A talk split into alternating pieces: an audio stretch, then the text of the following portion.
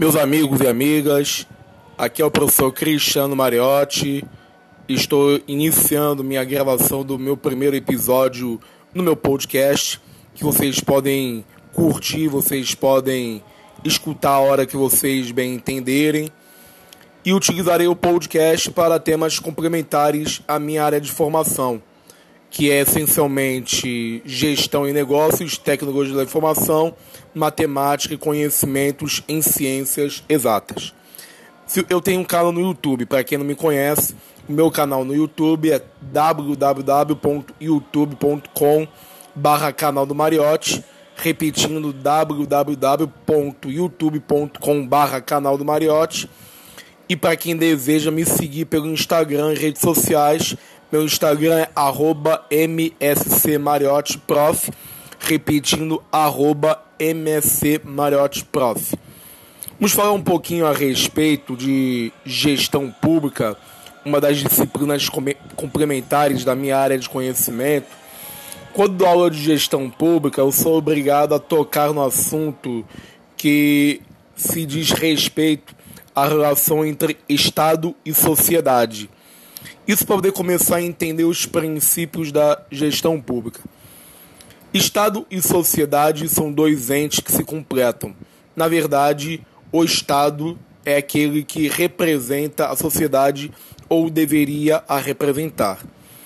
Numa relação histórica entre os dois entes, nós podemos afirmar que durante a, os tempos houve três tipos de Estado: o Estado absolutista, o Estado de direito e o Estado democrático de direito. Ah, professor, qual é a diferença entre eles? O Estado absolutista nos remete à época dos reis monarcas, em que o rei absoluto detinha todos os poderes e fazia do Estado o que bem entendia.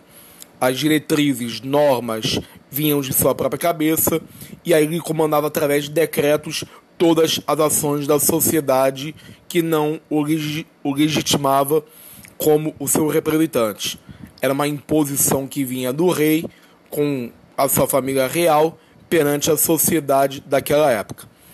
O Estado de Direito, aquele Estado regido por regras, normas, leis para regular até mesmo o poder do representante da sociedade, o presidente ou o próprio monarca. No entanto, o Estado de Direito não necessariamente seja um Estado democrático de direito esse sim que legitima o seu representante através do voto da sociedade. No Estado democrático de direito, nós temos a sociedade de maneira democrática, de maneira direta, através do voto de cada cidadão, legitimando, elegendo os seus representantes, seja para o poder executivo, no caso o representante maior da República, o presidente, seja para o legislativo, que aí vem os senadores, os deputados e os vereadores que compõem esse poder. Essa base toda serve para poder entender depois tudo o que vem a ser conceito de gestão pública.